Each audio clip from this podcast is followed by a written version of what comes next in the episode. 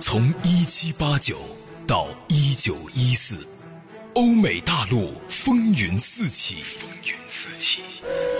第二次工业革命，法国大革命，德意志帝国成立，拿破仑的雄起与幻灭。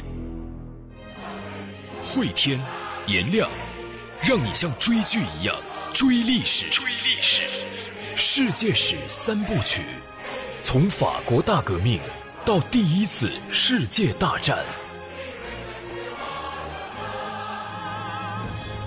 悲惨世界，各位好，我是颜亮，我是慧天。本集呢是我们世界史三部曲的第二个番外篇。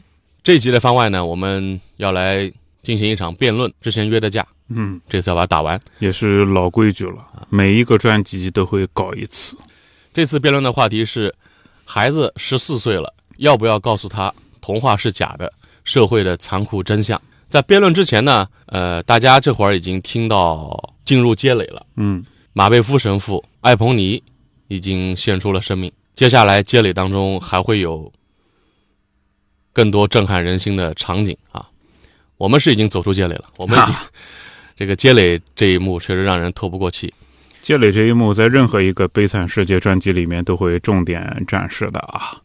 但是没有我们展示的这么细啊！对对对，有一些这个悲惨世界它是速读版啊，那速读版其实也挺有意思的。呃，一集弄个七八分钟是吧？然后几十集也能讲完。但是我们这个叫精读版呢，你可以更加细致的看到，呃，雨果先生在描述悲惨世界的这种火药桶爆炸的一瞬，你能看到每一朵火花。嗯，每一朵火花什么意思啊？我看过电视剧版，看过电影版。相比较来说，我们对于接垒的细节的展现应该是最全面的了。大家待会儿听了就知道了。我们目前已经进入《战争与和平》了啊，我们已经出仓了啊，感觉良好。《战争与和平》开篇感觉非常好啊。呃，另外我发现还有很多朋友在问，可能是新来的朋友不太了解，就是说，哎，我已经听到五十多集了，后面怎么没了？我们这个专辑一共预计在两百四十集左右。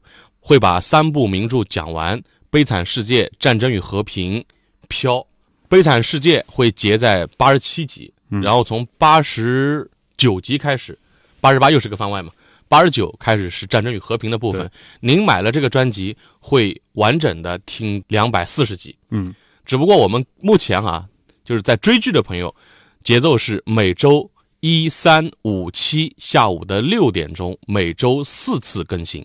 对。呃，其实呢，说句老实话，您要是注意到其他的呃付费节目更新节目，我们频次已经不算低了。还有隔壁还有一个星期更，不要说人家不好，我没说人家不好啊，我说我们好啊，是不是呢？隔壁还有一个星期更一回的呢。当然还有后面来的朋友，如果我们专辑两百四十集更完了，听到我们这集就不存在这个问题啊。对啊，这是在追剧的朋友会遇到这个问题，就是每周四更啊。再有就是好久没跟大家直播。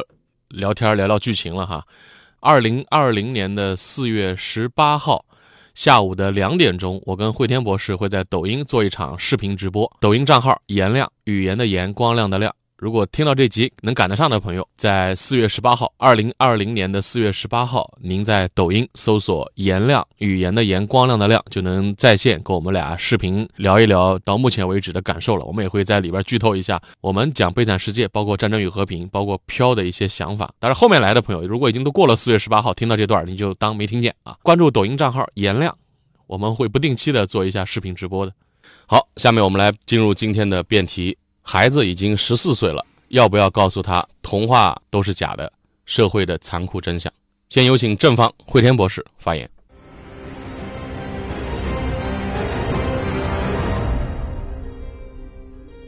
先来看到网友那年清茶，他提供了一个观点，我觉得写的蛮好的。这是支持惠博士正方观点被点赞最多的留言。是的，这位兄弟，你可以拿到我们送出的奖品一份。您注意后台，我们后台工作人员会跟您联系的啊。那年清茶他说：“我刚好是一名快十五岁的孩子，那他就十四多嘛。”他说：“我认为应该告诉，首先，童话传递的三观不一定事实正确啊。比如说，童话当中好人好的纯粹，坏人往往坏的彻底。”在童话当中，每个人都渴望并且还相信自己是主角越是沉溺于童话当中的美好，就越难面对现实当中的不美好。孩子从出生便降临在世界，开始成长。成长的路上，他的三观不能只靠童话，对于社会的那份纯真啊，也不能只靠童话来保证。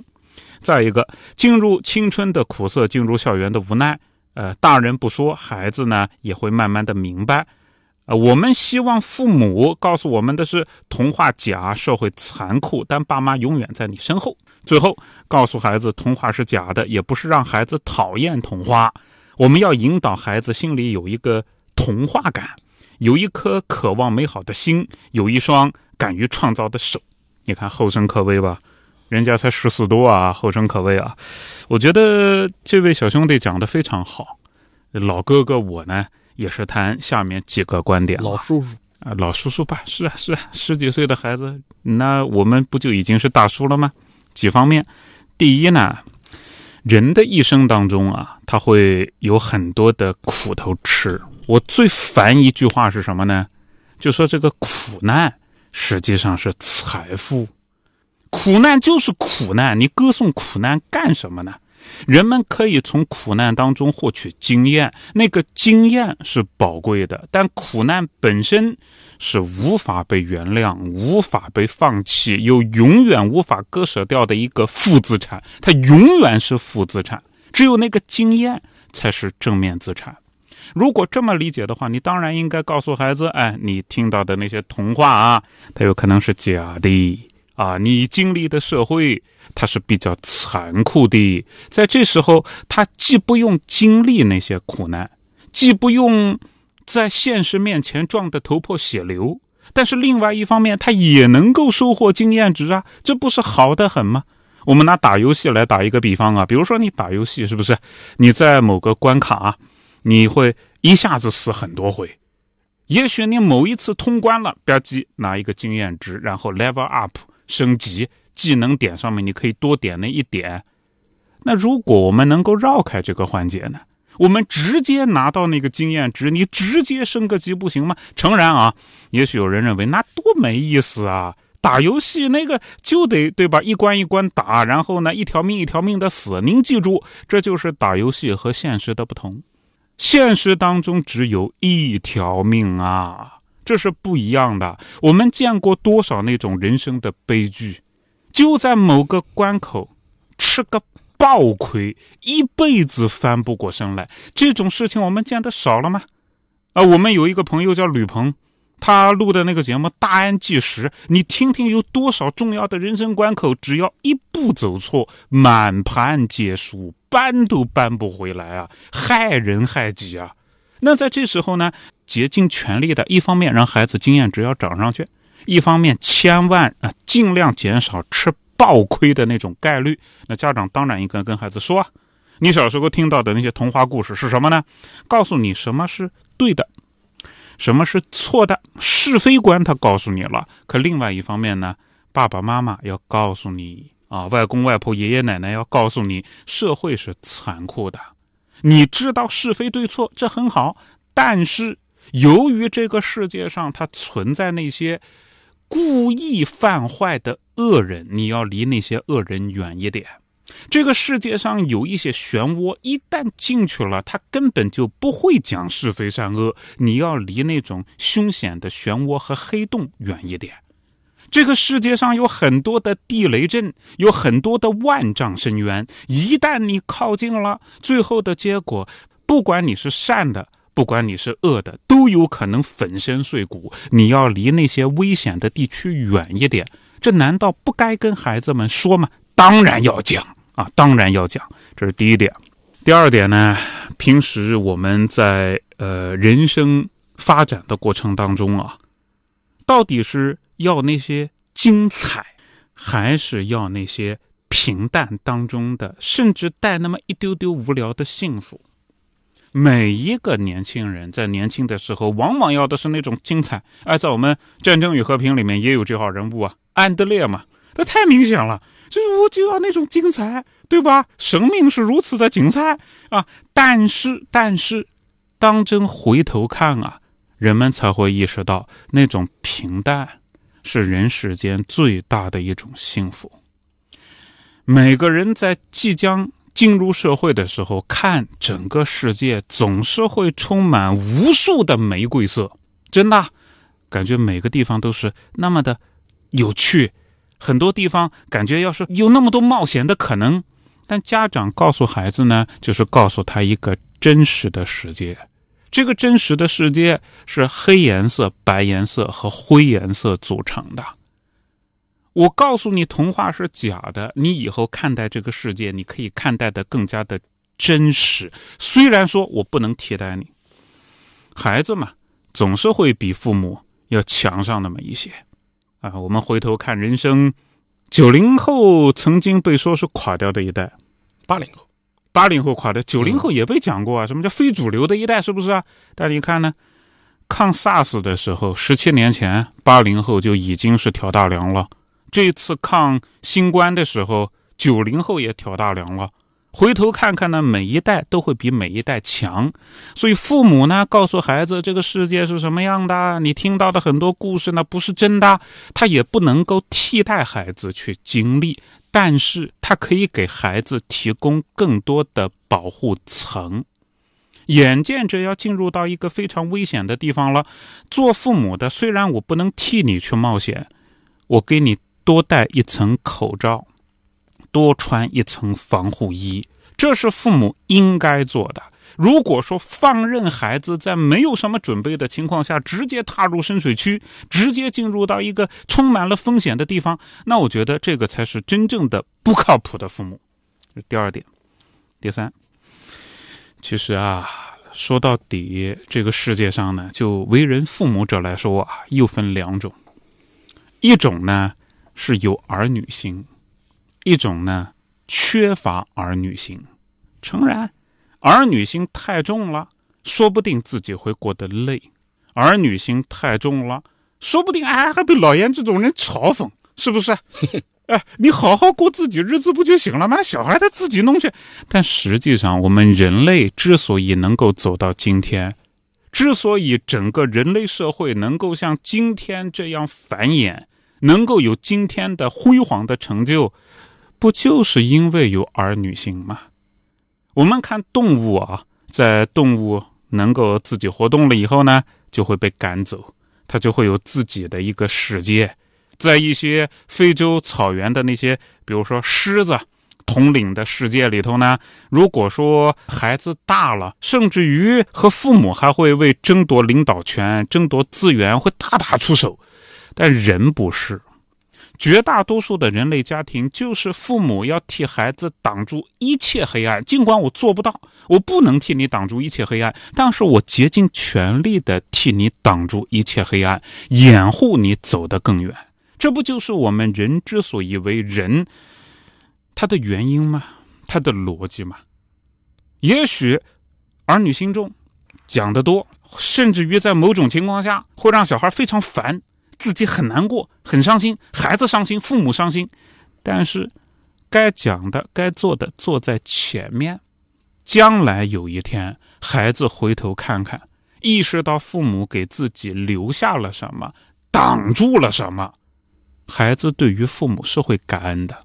父母有朝一日都会在孩子前面离开这个世界，在离开这个世界的时候，回头想想，我替孩子挡住了什么，我替孩子留下了什么。到那时候，你的心里会有一种巨大的满足感。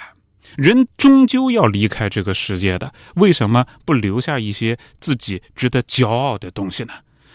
诚然啊，有的可能留下来的是万贯家财，有的可能留下来的呢是无限的人脉资源，有的可能留下来的是一亩三分地。那么绝大多数像你我，也许只能给孩子留一套房。可是有一些是无形的。是宝贵的，是所有的父母都能给孩子提早留下来的，那就是人生的经验。这个人生的经验，宜早不宜迟的要告诉孩子。那那位说：“那我三岁就教啊，三岁教他根本理解不了。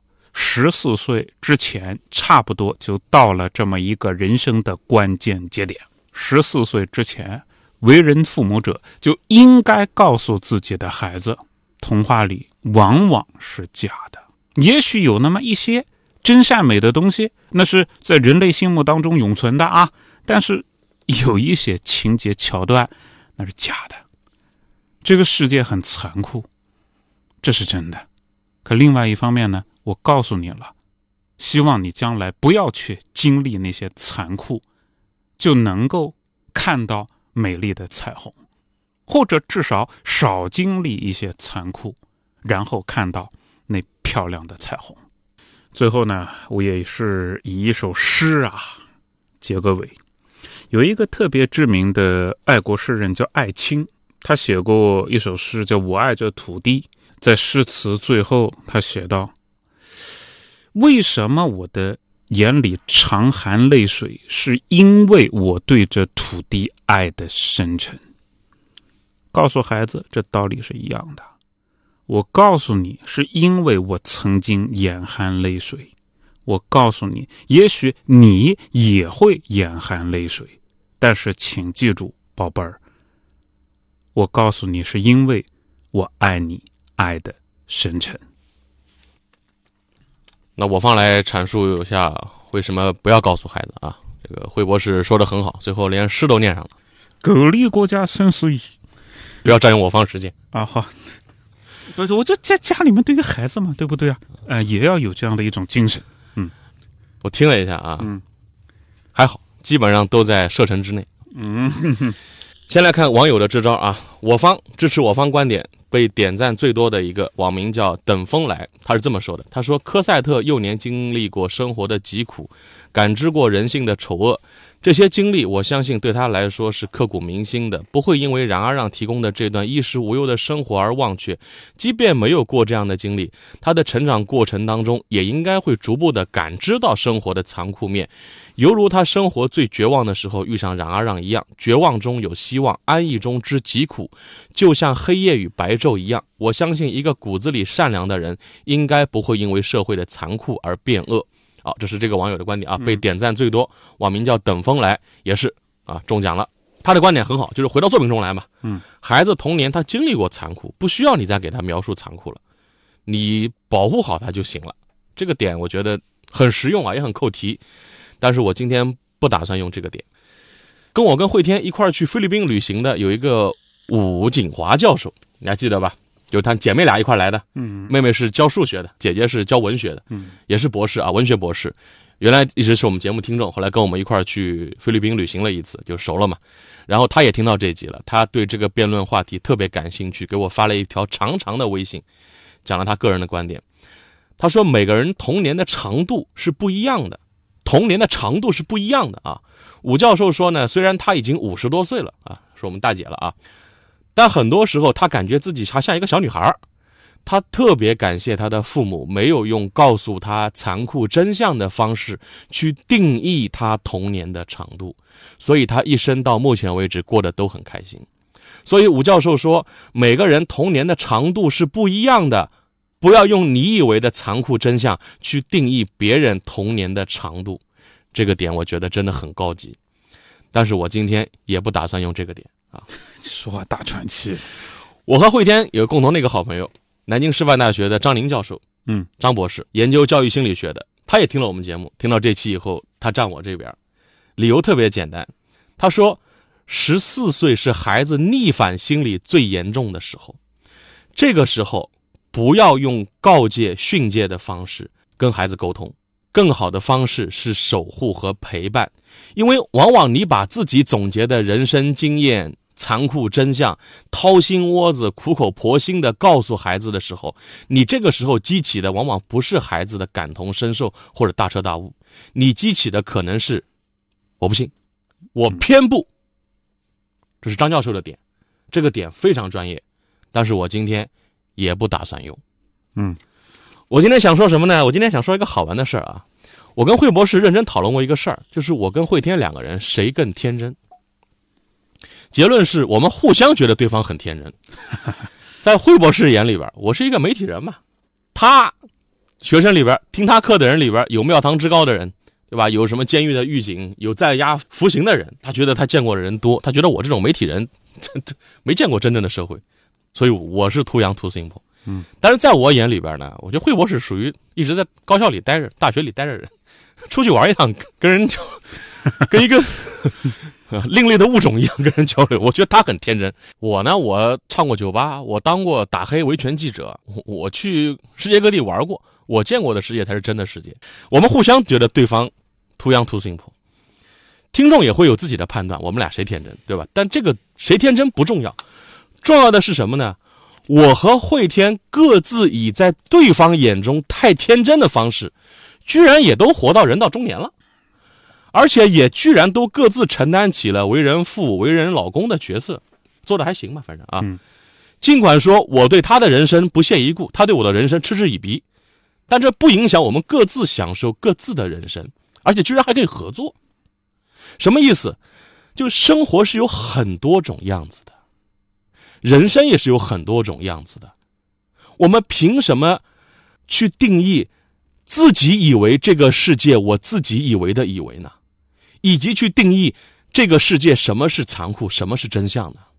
我举个例子来说啊，就举我们作品里当中的，嗯，有一集叫《不听老人言》，那集当中就那个老外公九十多岁的，极老，好不容易把小马哥给盼回来了。结果一言不合，马吕斯拂袖而去，伤了九十多岁老人家的心。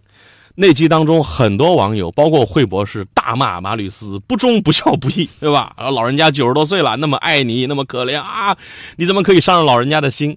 哎，我们换个角度看一看这个老外公啊，老外公九十多岁了，是个很厉害的资本家，嗯，商人，他经历过法国大革命、复辟、七月革命、七月王朝。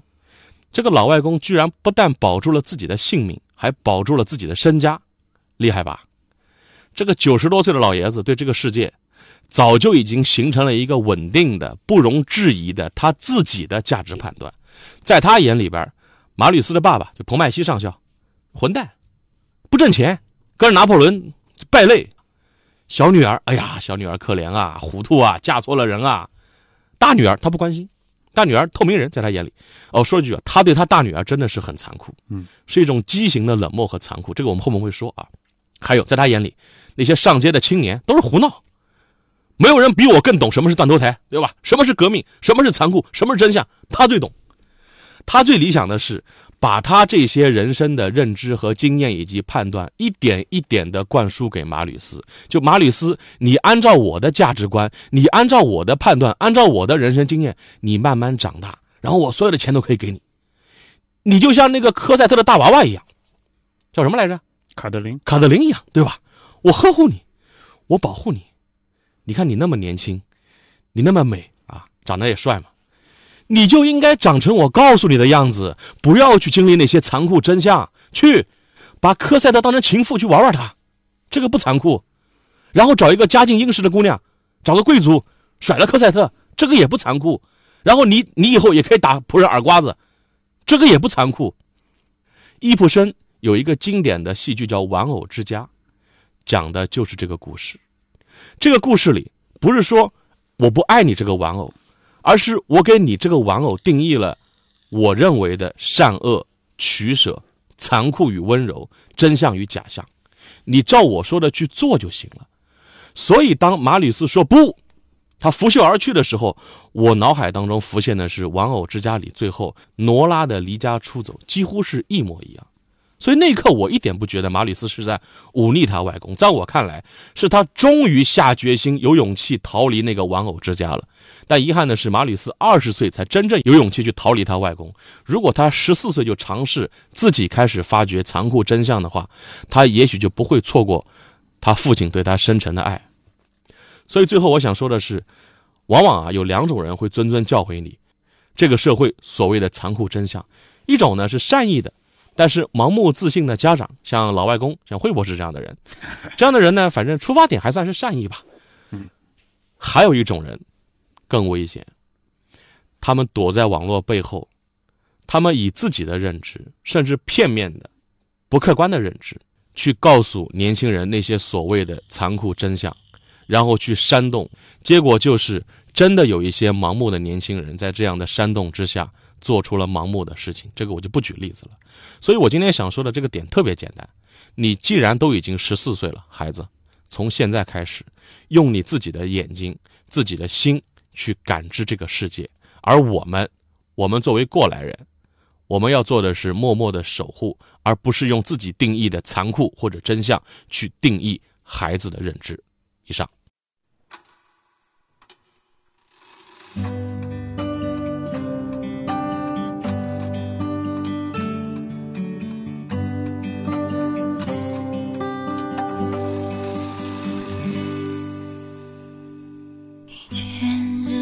在四月开始收获，躺在高高的谷堆上面笑着。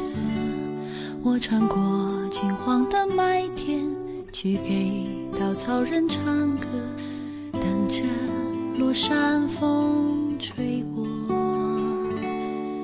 你从一座叫我的小镇经过。